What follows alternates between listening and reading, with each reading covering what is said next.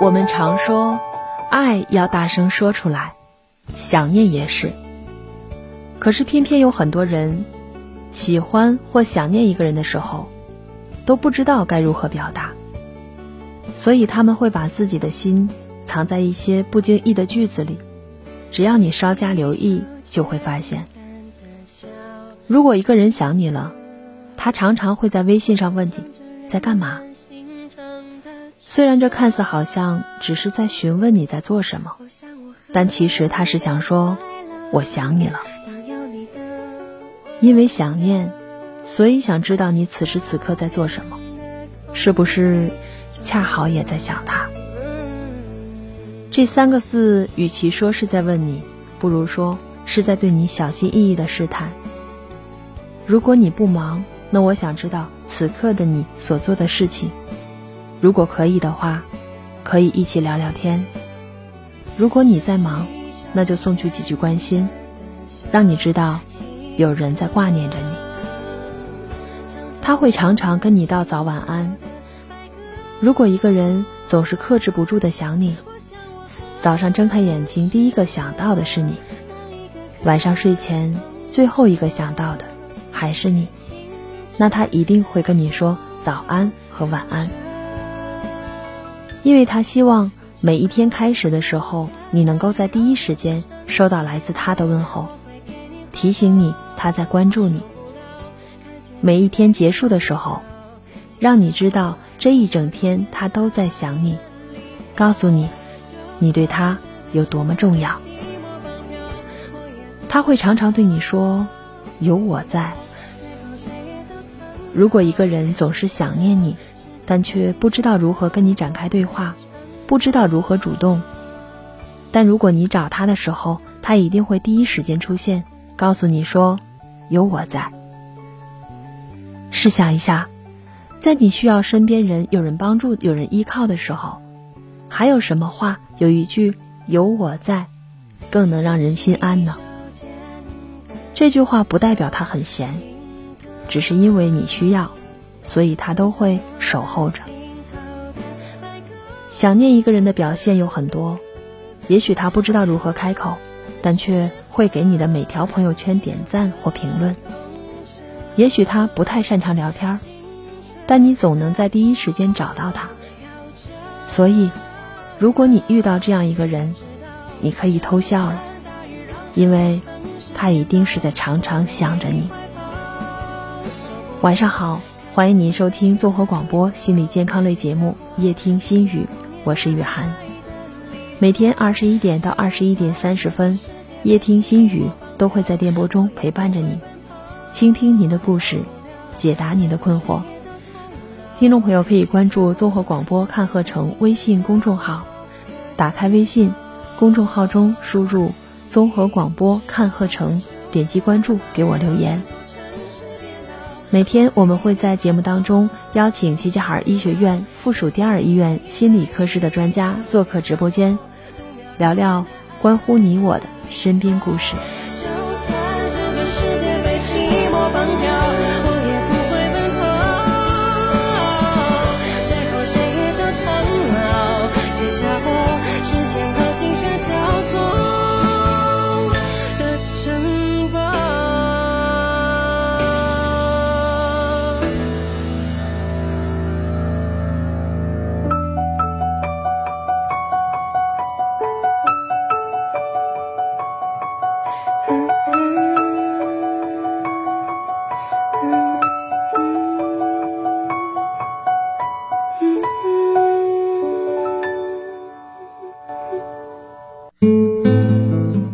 梁雪梅，齐齐哈尔医学院附属第二医院临床心理科主任、副主任医师、心理治疗师。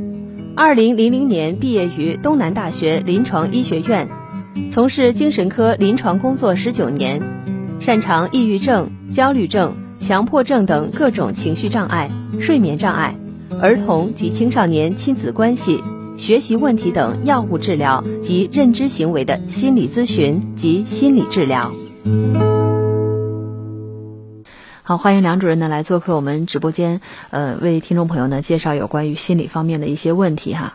呃，在整个的疫情期间，其实呃梁主任始终都没有休息。那么在疫情呃稍稍开始我们正常的接诊的过程当中呢，这段时间又很忙碌，呃，很卓越的这个凸显出来的一个问题呢，就是家庭之间的这个关系哈愈发紧张，有夫妻关系。有亲子关系，我们就先来说说家长和孩子之间。其实我们正常理解成，就是家长看孩子肯定都是那种非常关爱的，然后也极具包容的。那为什么在疫情期间，呃，居家的这么一个日子里，这个关系状态就变了呢？嗯，其实，嗯，这个新冠肺炎这一段期间呢，就是说由于复兴的信息比较多，而且呢，现在就是封闭隔离，而且现在就是说孩子呢。也都在家在学习的过程中，也都没有开学上网课呢。所以说，我们现在每个人的呃生活状态呢是有非常大的改变啊。近期家人需要经常待在一起，所以说呢，可能就会凸显出很多矛盾的出现。那么这个时候也需要我们每个人去思考。其实我们之前也有一定的调查，就是说，嗯，咱们家长跟孩子在一起，我们经常，比如说每天我们都跟孩子。呃，说多少话呢？或者是说的最多的是什么？有没有了解孩子最近的想法，或者是表扬孩子的哪些缺点啊？呃，哪些优点呢？或者是指出孩子的缺点？有没有真正的去和你的孩子进行拥抱？那么，我们通过这份调查，其实显示的是什么呢？其实有百分之七十的父母呢，跟孩子一天说话可能都不超过二十句。而且大多数都是现在是什么呢？什么状态呢？你作业写了吗？哎，对对对。网课上了吗？哎，对。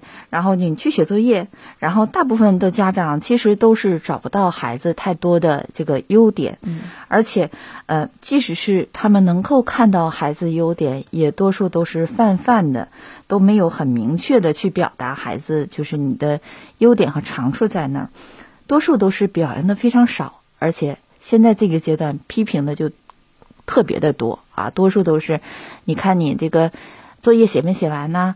你今天上网课认不认真呢？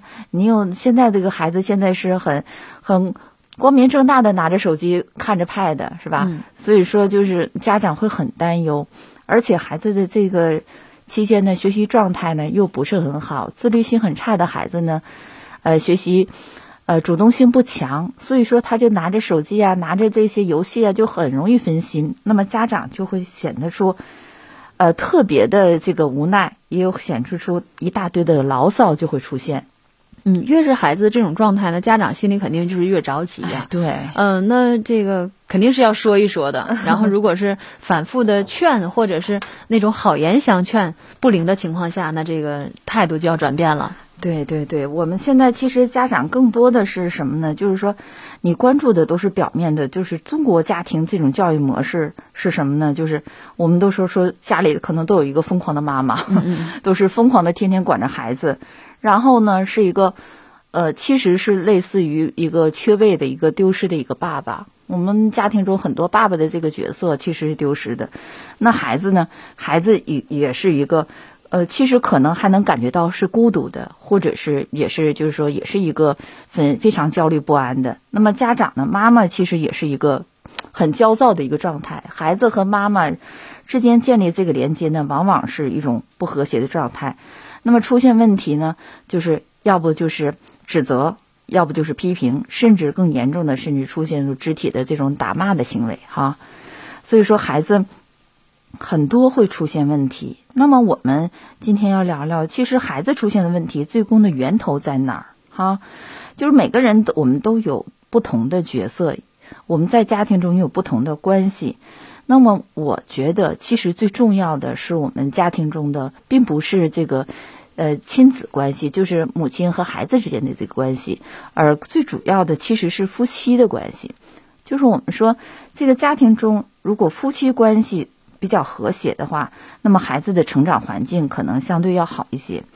那么夫妻关系最多的表现最多的时期，这个矛盾最多的，其实也是孩子出生以后，啊，是不是？就是孩子在出生之前，其实很多夫妻关系是相对比较和谐的。嗯。啊，孩子出生以后，由于孩子的各个方面的问题啊，会出现吵闹啊，嗯，呃，打架呀，然后争执啊。这个时候，我们很多父母其实不太顾及孩子的感受，有的时候这样的话呢，如果经常发生冲突的话，会造成孩子呢就会比较敏感，啊，这个时候可能就会，呃，父母有的时候会往往把负性的这个情绪会发泄到孩子的身上，所以说我们，嗯，孩子呢有一部分孩子就会出现呢这个情绪的不稳，或者是，呃，有一些叛逆。那么最近这一段时间，我们就是。啊，夫妻之间在一起生活的时间也比较长，那么平时呢可能是比较和谐的，那么现在呢，嗯，就是往往会把问题以前有矛盾的，可能现在问题就更加的凸显，那么夫妻关系呢可能就会出现问题，那么这个时候我们可能对孩子的关注要少一些，所以说我们更多家庭呀要注意，就是说夫妻关系的这个融洽，我们来一同来关注孩子，就是说把孩子的这个。不要让我们这个夫妻关系的这个情这个，呃，这个不好的状态呢牵连到孩子，让孩子变得过分的敏感啊。有的时候就是说，呃，两个夫妻打架的时候，往往会说，哎，要不是有孩子，我可能早跟你怎么怎么怎么样了。所以说，有如果比较敏感的孩子，那么这个时候他就会觉得，哎，我可能成为父母的之间的这个累赘啊。父母是因为我会会不停的忍受彼此之间的这个煎熬。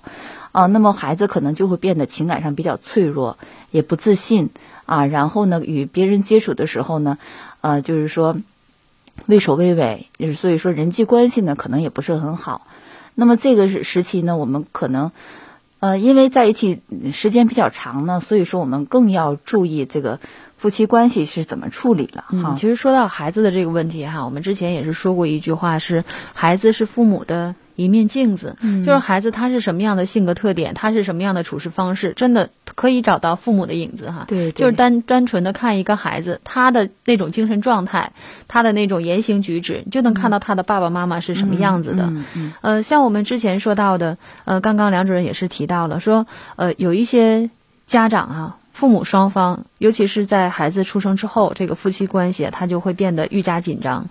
呃，孩子出生以后，肯定是妈妈就是会照顾的多一些。那么爸爸呢，可能会在外面，呃，打拼呢。回来的时候，他可能会顾忌的少。那么这个妈妈呢，就被外人看来，在家里面你什么事儿都不做，你就是照顾照顾孩子，有这么累吗？就是这种不理解，可能就埋下了一条祸根。嗯啊，等到孩子再大一点呢，就会因为孩子的种种琐事啊，不写作业呀，然后妈妈批评这孩子了，爸爸就觉得你怎么这么说他呀？或者是爸爸不管，妈妈管不听，这个又是一个矛盾点。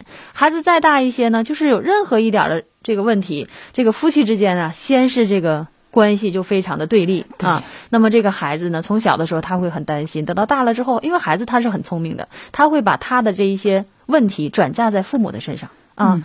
就是说，尤其是一些青春期的孩子啊，他他就知道你爸爸妈妈他他。通过一个什么样的点，他们可以对立，可以忽视他。有一部分孩子的确是这样的，身边真的有这样的孩子。那么你这个父母，你不就是让这孩子钻了空子吗？是不是？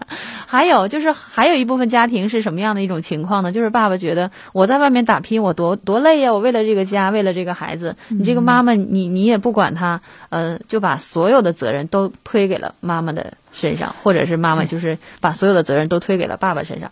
这个孩子啊。是真的是夫妻双方的啊，父母都有抚养的这么一个责任和义务，义不容辞的责任啊，一定要这个夫妻共同的去携手去抚养。还有就是说到生活当中另外一种现象，爸爸妈妈会有很多的矛盾的时候，他们就会觉得，哎呀，为了孩子忍一忍吧，挺一挺吧。如果你要有这种想法，那我也劝大家，你一定要挺得彻底，你不要让孩子看出来，是吧？要不然你真的是事与愿违啊。其实孩子的内心都是比较敏感的，而且我们觉得孩子可能很多事情他不会很明白、很懂。其实我们有的时候就是说，你嘴上不说，但是你，呃，就是说这种言谈呐、举止啊，或者是这种动作啊、这种表情啊，都会反映出你的个人的情绪。那么家庭中，其实嗯，作为孩子他。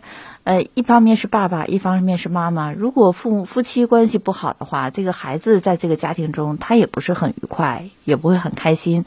那么，他也这个这个生活呀，也会过得就是说，他很胆怯的啊。他每天要顾及着妈妈能不能发火啊，今天爸爸会不会生气啊？所以说，这个状态呢，让孩子非常的不安全。所以说，我们说这个时期呢，我们呃一定要顾及双方呃这个关系。那么从就是从处理夫妻关系的这这个角度来讲呢，我们也首先要从性别角度来讲哈。我们说确实是男女是有别的，啊，女人呢可能做一些家务啊、细致上的活呢，可能呃更擅长一些。那么这个时候可能。呃，就是说，我们宅在家里的一家里人，妈妈可能要每天要做饭呐，又要收拾家务啊，那么每天还要管老公，又要管孩子，可能这个这个时期，他就是，可能这个家务的工作呢，就比平常要多了很多，是吧？因为家里都宅在家，每天要打扫卫生啊，要做饭，这一天几顿饭？因为之前我们还可以到外面去。去上饭店去吃饭，又可以点外卖。那么这个时期就是什么什么都没有了，都是在家要做。那如果这个家里都是依靠妈妈一个人来做，又要买菜，又要做饭，然后又要打扫卫生，那他肯定是很辛苦的。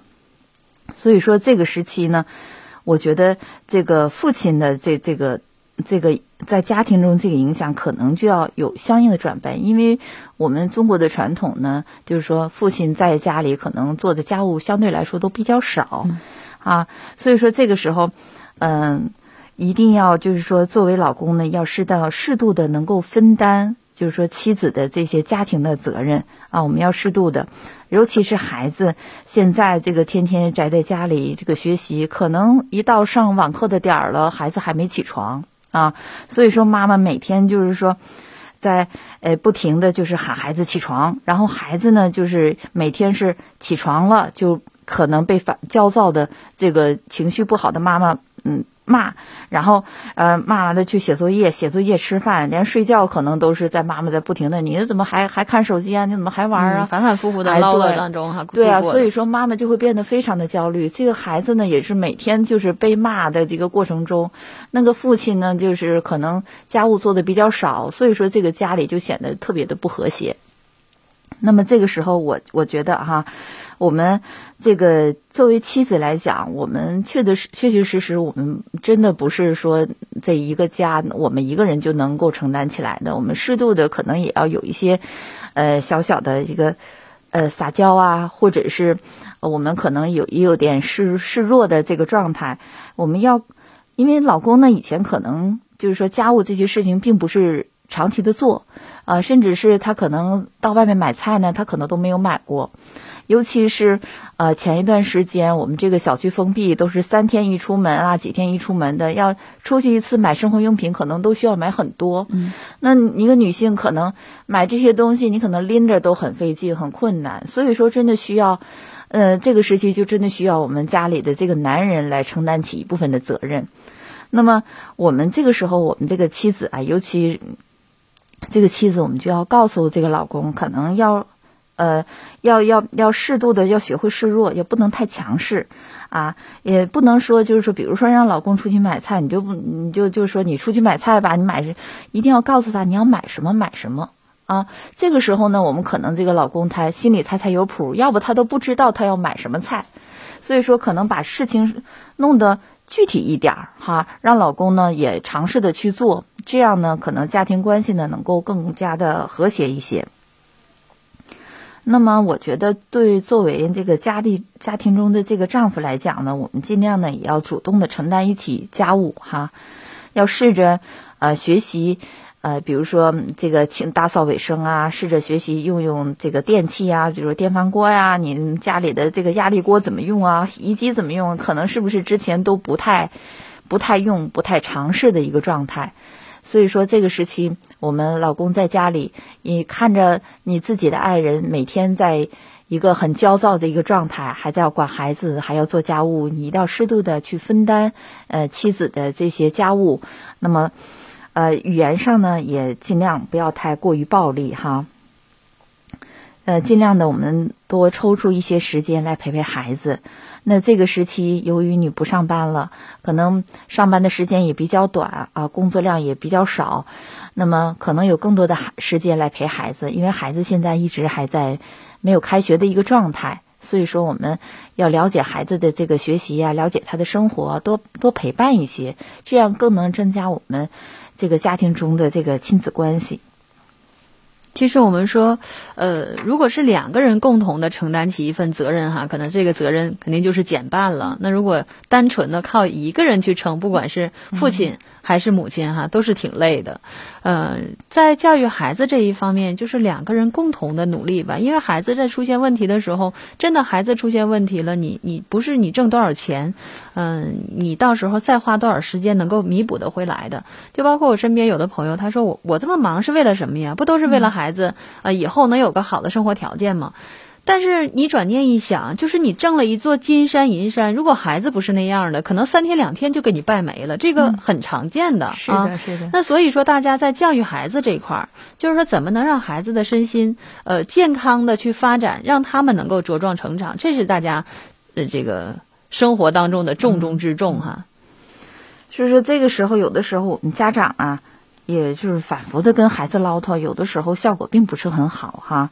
所以说，我们这个时候家长要学会换位思考吧，就是呃感同身受的去感受，就是孩子的那个那个处境。有的时候，呃，可能并不需要太多的这种批判，我们经常性的指责，有的时候并不能起到一个很好的效果。我们尽量是以一个。倾听的一个状态吧，多倾听一下，有的时候跟孩子征求一下意见，呃，多进行一些交流。那么，孩子其实如果焦虑、如果担忧的话，他也会明显的能够反映出来他的这个情绪反应的。我们这个时候也要多观察的。在这个时期，我们也要适度的去引导孩子，哈，嗯。呃，比如说，就是说用一些我们现在的这个比较好的一个形象，比如说这个逆行者啊，都是这些英雄，呃，比如说钟南山院士，我们都可以给他去讲一讲啊，让他共同来分享，然后一起来进行交流，谈谈我们自己的感受啊。这个时期可以一些正能量的这种方式，让孩子去树立他的这个。心目中的这个英雄的形象，那么可能不仅仅是孩子在家庭当中，呃，这个学习能力有一定的可以自我培养，同时我们作为父母也要培养孩子他们的这个呃意志品质啊，包括他的这个呃品德，可能都是我们需要对他进行一定的培养。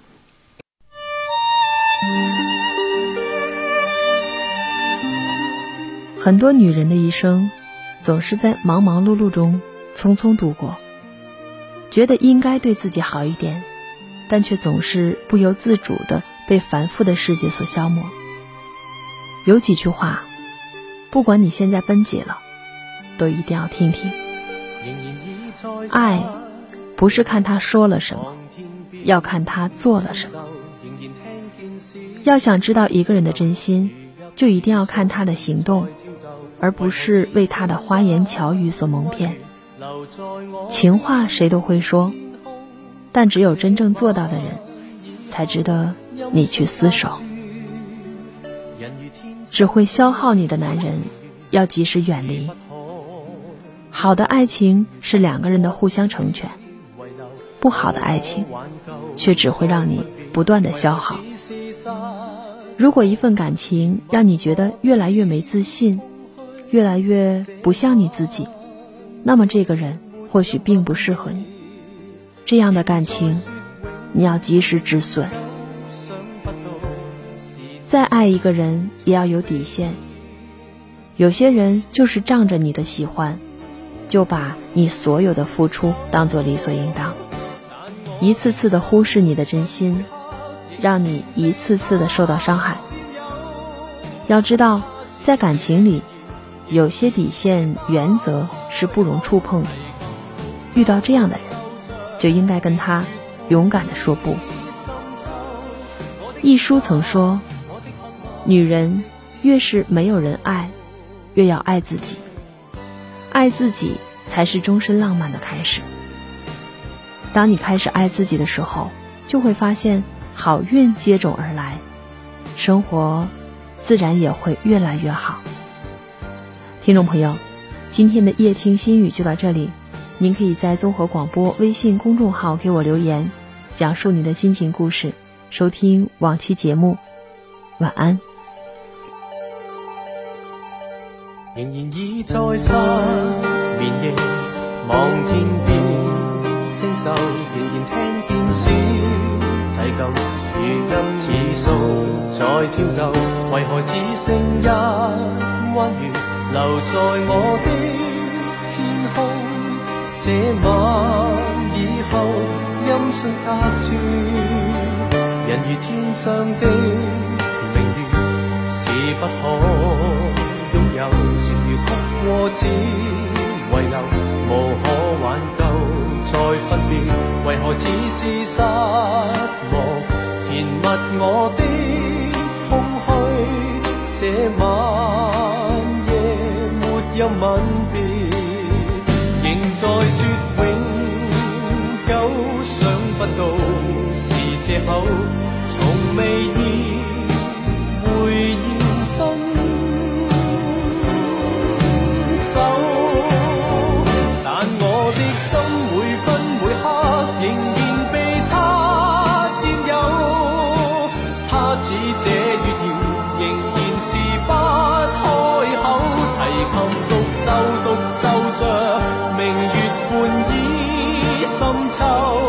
我的牵挂，我的渴望，直至以后，仍在说永久，想不到是借口，从未意。